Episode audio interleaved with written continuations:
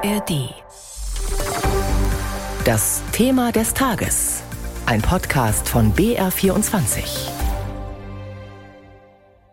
Die jüngsten Angriffe der israelischen Armee auf den Gazastreifen sollen zu den stärksten seit Beginn der Bodenoffensive zählen.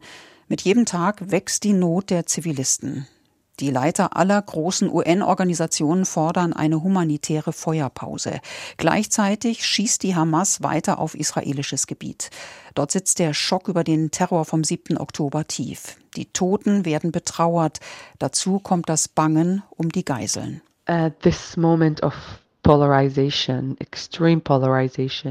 in diesem Moment der extremen Polarisierung, wo es fast keinen Raum mehr gibt, für beide Seiten zu trauern, ist es das Wichtigste, diesen Raum offen zu halten, so schwer das ist.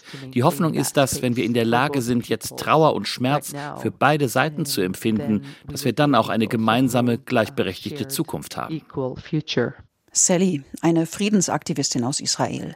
Der Wunsch nach einer gemeinsamen Zukunft ist also immer noch da. Genauso wie der Wunsch radikaler Siedler im Westjordanland Fakten zu schaffen und die Palästinenser zu vertreiben. Im Windschatten des Gaza-Kriegs nimmt dort die Gewalt zu, wie Sarah erzählt, ebenfalls Aktivistin. Es fühlt sich so an, als könnten Siedler alles tun und keinen stört. Es gibt keine Aufmerksamkeit, alle schauen auf Gaza und was dort passiert.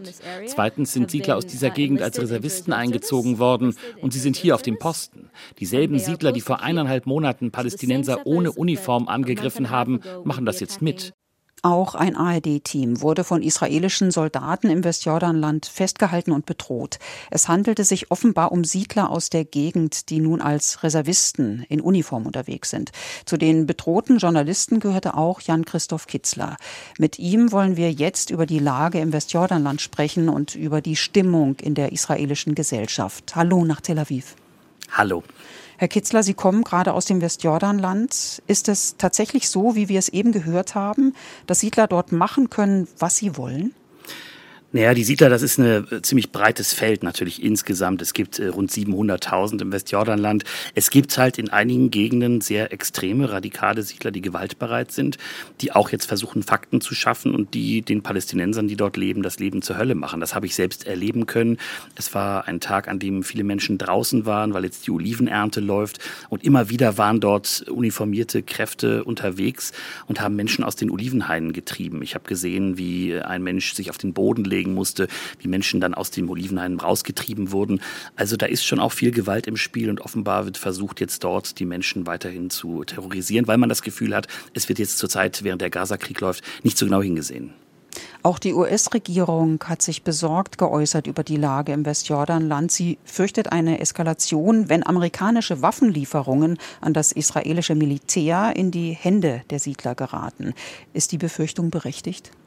Na, was dort jetzt passiert im Westjordanland ist, dass die gut ausgebildeten Truppen, die bisher dort waren und für die Sicherheit gesucht haben, äh, gesorgt haben, jetzt natürlich woanders gebraucht werden. Die sind am Rand oder eben Gazastreifen im Einsatz oder im Norden an der Grenze zum Libanon, wo gut ausgebildete Truppen gebraucht werden. Man hat jetzt im Westjordanland offenbar in einigen Gegenden tatsächlich Reservisten eingezogen, die selbst Siedler sind und jetzt auch dort in ihrer Gegend stationiert sind und die müssen natürlich ausgestattet und bewaffnet werden. Das sind reguläre Reservisten der israelischen Streitkräfte Kräfte und natürlich geraten die Waffen dann auch in deren Hände. Gleichzeitig gibt es natürlich private Milizen, die sich selbst organisiert haben, die sich selbst bewaffnen. Es gibt viele Menschen, die einen Antrag seit Kriegsbeginn auf Waffen, auf einen Waffenschein gestellt haben. Also die Bewaffnung ist im vollen Gange und da kommen viele Waffen auch in die Hände von gewaltbereiten Siedlern.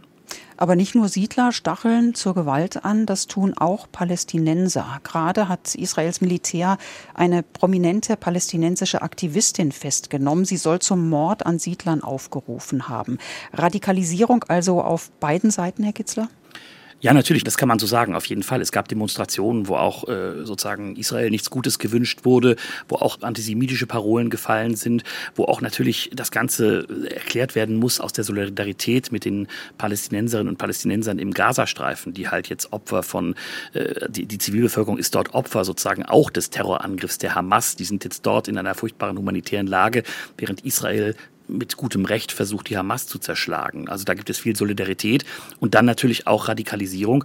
Aber was wir beobachten können, das ist eigentlich relativ erstaunlich. Es gab eine Reihe von Anschlägen, auch im Westjordanland. Es gab immer wieder zum Beispiel Beschuss. Äh, vor zwei Tagen ist ein Israeli dabei getötet worden.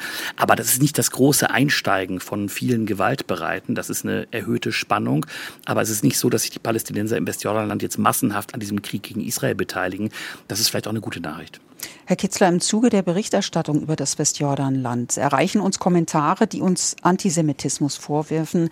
Es geht beispielsweise um das Zitat eines Palästinensers, der einen Siedler beschuldigt, er habe versucht, seinen Brunnen zu vergiften. Die Brunnenvergiftung ist ja ein alter Verschwörungsmythos gegen Juden. Da der Antisemitismusvorwurf sich auf einen Beitrag von Ihnen bezieht und äh, wir Sie gerade in der Leitung haben, warum haben Sie den Palästinenser zu Wort kommen lassen? Also das wäre, dieser Vorwurf des Antisemitismus, der wäre total gerechtfertigt, wenn dieser Palästinenser gesagt hätte, alle Juden sind Brunnenvergifter. Er hat aber über eine sehr konkrete Situation geschrieben, hat mir auch Dinge gezeigt und ich finde das plausibel und glaubwürdig. Er hat mir beschrieben, wie eben auch mit äh, dem Zugang von Wasser äh, sozusagen versucht wird, den Menschen dort das Leben zur Hölle zu machen. Er hat mir berichtet, dass Siedler runtergekommen sind an sein Haus und massenhaft Tierkot in seinen Brunnen geworfen haben.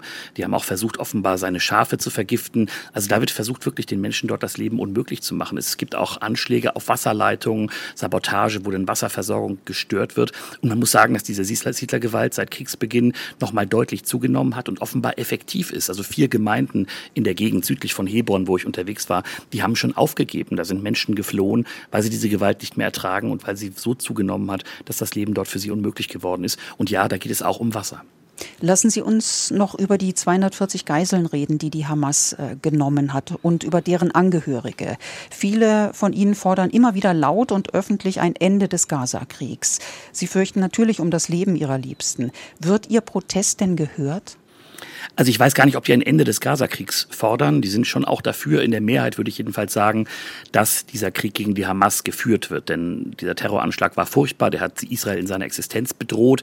Das Ziel, das Israels Streitkräfte und die politische Führung ausgegeben haben, nämlich die Hamas von Grund auf zu zerschlagen, das wird von vielen geteilt. Was die Angehörigen der Geiseln fordern, ist eine Feuerpause, um auf dem Verhandlungsweg möglichst viele Menschen frei zu bekommen. Die sind jetzt schwer beunruhigt davon, dass die Bodenoffensive immer weiter ausgebaut äh, wird, ausgeweitet wird, dass jetzt auch in Gaza-Stadt, im größten Ballungsraum des Gazastreifens, wo wichtige Kommandostrukturen der Hamas vermutet werden, dass dort jetzt der Häuserkampf beginnt und dass natürlich diese Kämpfe, die dort geführt werden, dieses Fenster, was es mal gab, um möglicherweise auf dem Verhandlungsweg etwas zu erreichen, immer kleiner macht, dass das eigentlich immer mehr unmöglich ist. Und wenn es dann natürlich Berichte gibt, dass Israels Truppen jetzt gezielt die Tunnelsysteme angreifen, in denen eben auch vermutet wird, dass dort die Geiseln versteckt werden, dann sind diese Menschen in großer Sorge und sie fordern ein Einhalten der Kämpfe und eine Aufnahme von Verhandlungen. Informationen und Einschätzungen von Jan-Christoph Kitzler waren das unserem Israel-Korrespondenten. Vielen Dank.